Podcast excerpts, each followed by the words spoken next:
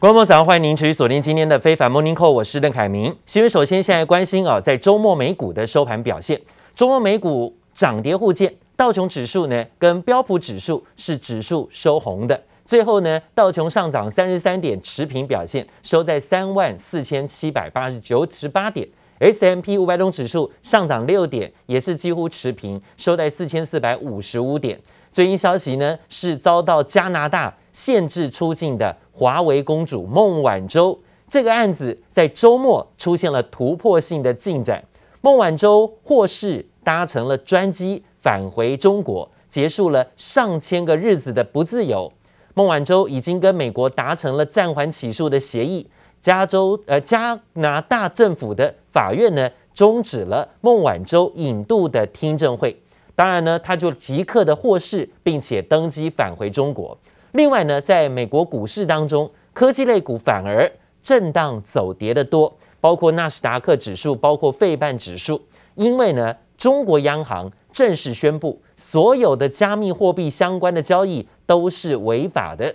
这一项命令一出啊，比特币的价格大跌重挫，所有区块链的概念股呢也都是下跌。这是纳斯达克指数跟费半指数相关个股拖累指数的主要原因。好，刚说到的这件头条大事，成了所有媒体的瞩目焦点，就是中国跟加拿大的人质外交事件。经历了三年多的时间，终于告一段落。中国释放了两位被捕的加拿大公民，而华为的创办人任正非的女儿，也是华为的财务长孟晚舟，跟美国也达成了缓起诉协议，重获自由。她包机回到了中国深圳。现场呢，可以说是哦，一堆这个亲友哈，还有包括许多中国人呢，都在这里热烈的欢迎，还看到呢，穿着一身中国红，走着红地毯，光荣归国的感觉。学者解读啊，孟晚舟事件落幕，让美中关系出现了新的契机。消息面呢，还拉动了美国股市的表现。送给他。那么今天在现场。华为财务长孟晚舟的班机抵达深圳宝安机场，现场铺了红地毯，挤满了欢迎他的群众，还有工作人员向他献花。经过一千多天的煎熬，我终于回到了祖国的怀抱。祖国，我回来了。机场内的看板直接秀出“欢迎孟晚舟回家”这几个大字。孟晚舟被美国政府指控诈欺等罪名，二零一八年十二月在加拿大被拘捕扣留，和美国司法部达成缓起诉协议，才获释返回中国。这个案件拖了三年多得以落幕，外媒研判可能是美中两国政府达成了某种和解。习主席关心我们每一位中国公民的安危。同样也把我的事情挂在心上，让我深受感动。回首三年，我更加明白，个人命运、企业命运和国家的命运是十指相连。就在孟晚舟重获自由的同一时间，中国也释放了两位被捕的加拿大公民，前外交官康明凯和商人史佩佛。加拿大总理杜鲁道亲自到机场迎接他们，历劫归来。These two men have gone through an unbelievably difficult ordeal. For the past thousand days, I want to thank our allies and partners around the world and the international community who've stood steadfast in solidarity with Canada and with these two Canadians. 中国和加拿大的人质外交暂时告一段落，但背后牵涉的美中两国角力战恐怕没这么容易落幕。It's just one tiny obstacle that's been uh, removed in a way. In the way, there's still so many reasons not to trust each other between Washington and Beijing. Um, we can go through down the list of all the various uh, uh, issues here. Um, there's uh, the sanctions that were imposed uh, by the United States on China for the human rights abuses in Xinjiang or uh, the degradation of the autonomy of Hong Kong. there are also the controversies over the origins of the COVID-19 pandemic. 美国总统拜登首度在白宫和日本、澳洲、印度领袖会面，召开四方安全对话峰会，共同商讨亚太地区 局势，显然没有放松对中国的警戒。记者王新文、黄一豪综合报道。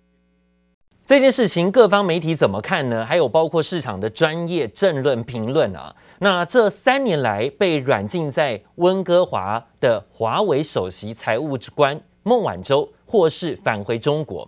孟晚舟呢，在礼拜六深圳机场是受到了英雄般的热烈欢迎啊。中国媒体转播了孟晚舟抵达机场之后，现在呢是身着一袭红裙向镜头挥手的画面，在线的。直接直播观众呢是高达了六千万人，在电视机前面呢直接观看直播。好，加拿大的法官签署了孟晚舟的获释令，并且取消保释条件。不久之后，遭到北京羁押的两位加拿大人，一位是商人迈克尔，另外一位是加拿大的前外交官康明凯，也在中国获得了释放。两个人在礼拜六也回到了加拿大。孟晚舟获释正值美国总统拜登跟中国国家主席习近平试图缓和中美紧张局势之际，所以呢，这项消息是传递出了中美双方啊有意和解，甚至呢是互递了橄榄枝啊相关的这种气氛。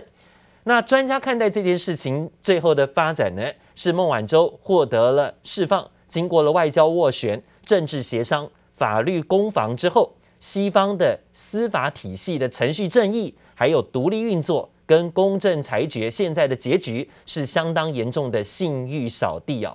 当时大家都说呢，加拿大是听信了川普的指挥，打击华为，羁押孟晚舟，这让西方司法成为了国际舞台强权的政治手段跟工具。其实呢，相当的得不偿失，尤其损害最大的就是加拿大了。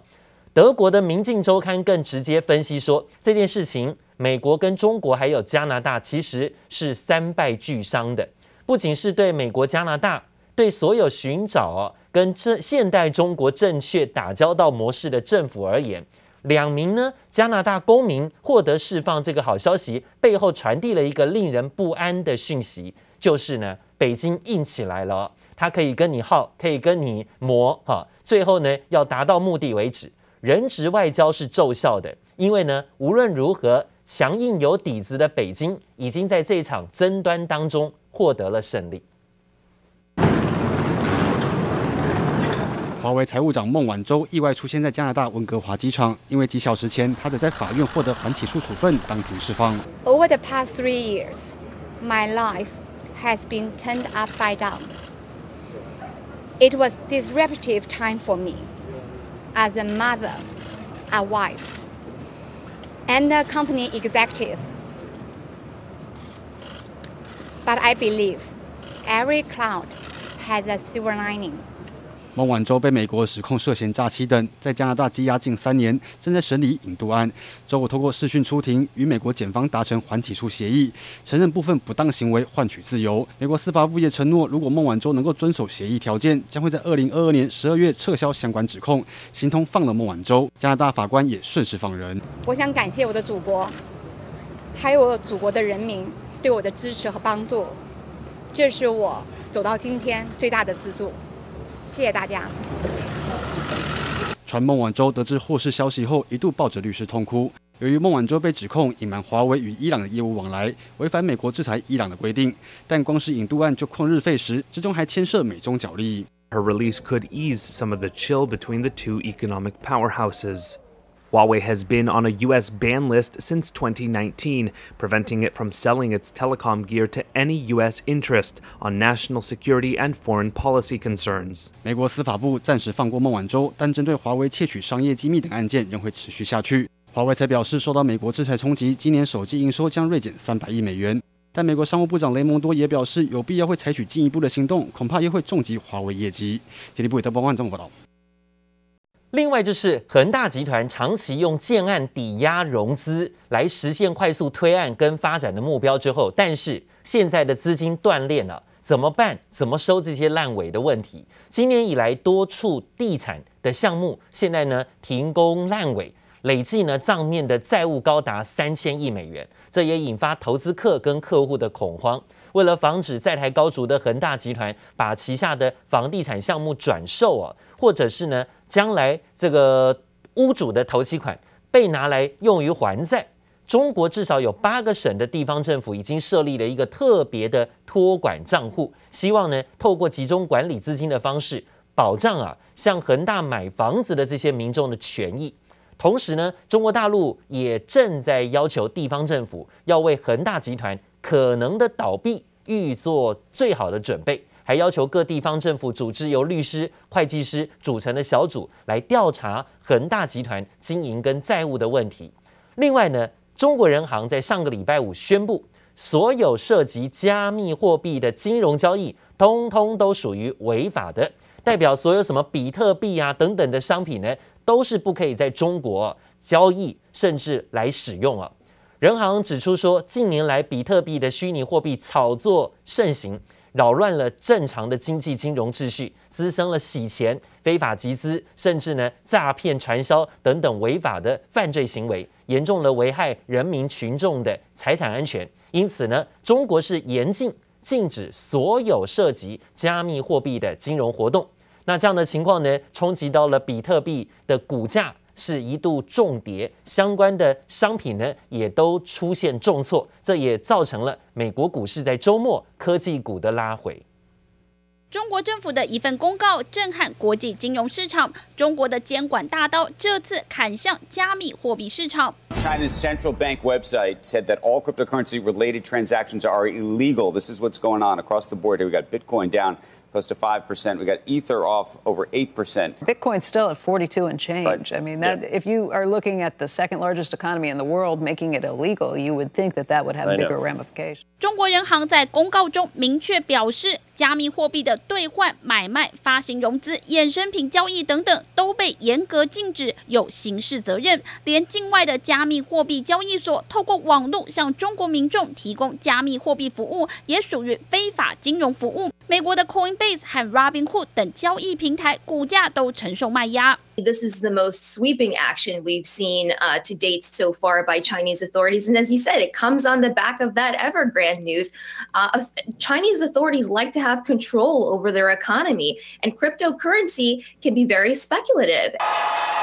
中国政府的大动作监管引发加密货币集体走跌，美股投资人还担心供应链瓶颈问题对企业的影响持续显现。 North America sales up 15%, Europe up 8%, Asia Pacific up 31%. That's good.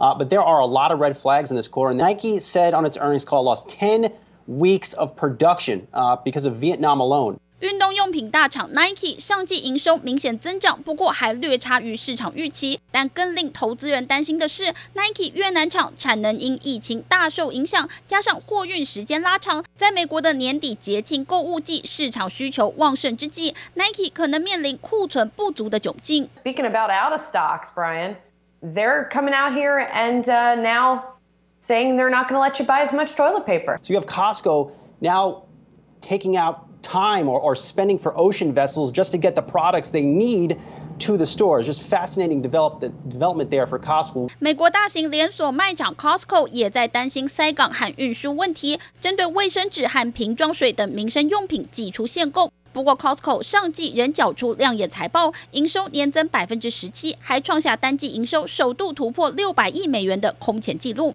记者王新文、杨启华综合报道。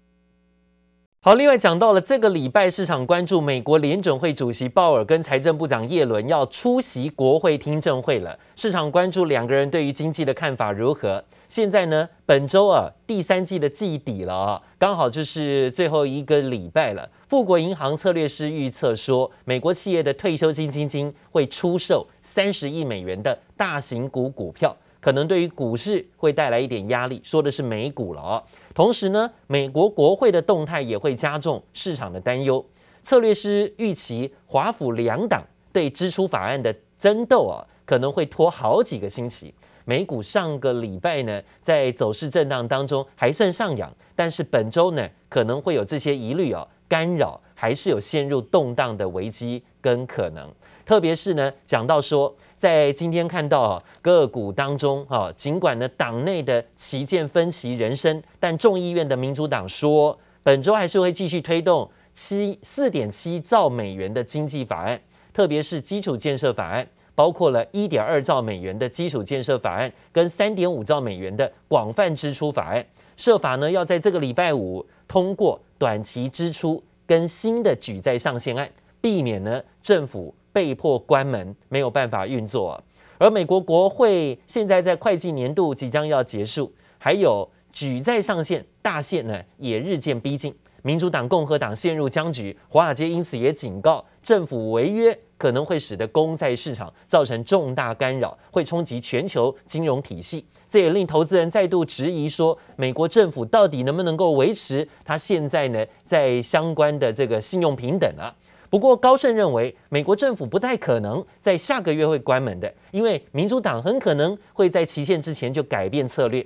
历史经验也显示呢，长期而言，举债上限跟政府关门的党派斗争呢、啊，不会对股市造成太长期的影响，因为呢，美国政府是经不起一直关门的。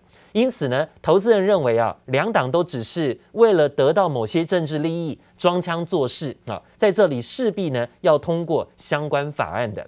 好，另外呢，则看到了疫情持续对美国的消费市场造成影响，尤其消费旺季即将来临，美国各地呢又出现了产能不足，所以啊，有许多的囤货潮出现，特别是呢，这种囤货潮让民生用纸压力很大，造成纸荒。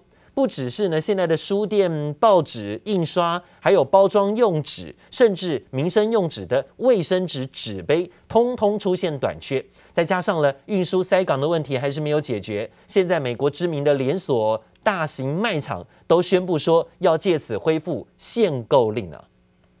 We are needing to make our projections for book orders and Bible orders um, much more in advance than usual, maybe um, about eight months. 不止书店业者大喊缺纸又缺货，在疫情期间，美国各地又开始出现纸荒，包装盒、包装材料、各种纸浆需求飙升。从去年至今，北美有超过两百五十万吨印刷和书写的产能停产。为了避免囤货，美国零售商好事多也在针对卫生纸。寄出限购。All right, now this Costco, one of the nation's largest retailers, we all love them. Well, they're again limiting purchases of products like toilet paper, cleaning goods, and bottled water. The reason? Shortages of container ships, factory workers, and truck drivers.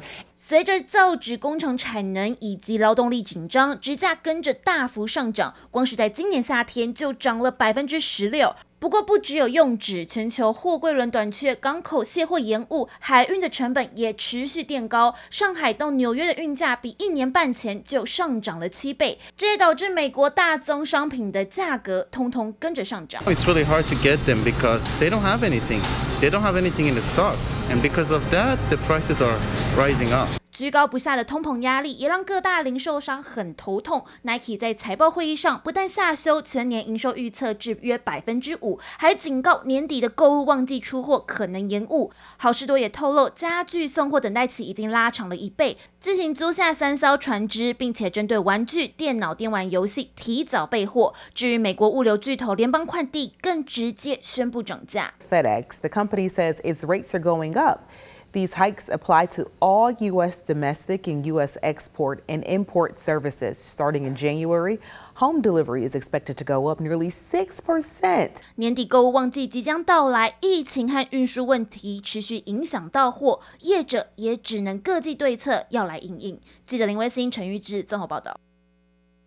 现在还要面对一个更大的考验，可能来自于中国的原料，看起来呢会供应不及哦。会不会造成全球更大的通膨压力，造成美国更大的囤积潮，甚至有可能要抢购东西哦？中国的限电限产的情形持续是升级的。现在不管是呢民生用品，甚至包括许多的工业大厂，通通要面对啊这样的压力。台湾商聚集的苏州跟春山，现在传出说呢，要从月底开始限电到三十号，等于说呢这个礼拜啊。看起来要提早休假了，因为呢，中国十一长假也要准备开始。如果这个礼拜就停工的话，就直接休一两个星期了哈。目前已经有多家企业宣布说，干脆停产算了，甚至有工厂呢，直接让员工提早放了十一长假。基层员工透露啊，因为限电停产的缘故，公司宣布原提前放弃十一长假了，会从九月二十六号一路的休到十月七号哦。好，这当然是不是天上掉下来的礼物啊？员工当然感觉好像多了假期，但是呢，能不能够拿到薪资？还有未来呢，是产能受阻的情况下，获利会不会减少？这可能都要面对的问题。那台湾厂商当中，包括了友达，友达的苏州厂区已经停止非必要的供电，将调整生产营运。那包括像康控啊、建准啊等等公司哦，也都宣布说要暂时因为停电而停工了，限产限电。外国媒体彭博更是以超越恒大的经济冲击来形容这一次的限电会造成的影响，认为呢全球供应链短缺的情形会进一步的恶化了。另外呢，则讲到了中国官方为了要达到碳中和的目标，动作之大哦，可以说是相当的快速、雷厉风行。全面的执行能耗双控，哈，这四个字呢，导致了许多工厂被迫提早休十一长假。台商大本营苏州跟昆山两地呢，突然也接获通知，所有厂商停产停电。当地呢，除了半导体跟面板产业不受影响，包括了 PCB、被动元件，还有代工组装、电源散热等等设备企业，通通要被迫停产到月底。这 NB 的供应链呢，产能大乱了，九月份的营收表现可能会受到工作天数减少而影响哦。台商就坦言了，中国中央发话不配合就麻烦了，只盼呢十月一号以后能够如期复工，会把损失降到最低。业界也很担心了，十月之后呢，能不能够有二度或三度的停电停产命令，会不会继续呢？这也是让大家呢是真的很担心的地方了哦。好，另外讲到了中国品牌小米在各国的对手竞争上一直是充满着野心。董事长雷军呢再次发出豪语，他说呢，小米有信心力争全球智慧手机的销量第一。好，在华为之后呢，现在小米窜出头了。未来呢，他说想要打败三星这个大劲敌。不过啊，海外市场面临了挑战。在立陶宛政府对中国产的智慧手机内建的讯息审查功能发出警告之后，德国方面呢也以小米跟华为等部分机型有安全漏洞的疑虑，要采取新一波的调查措施。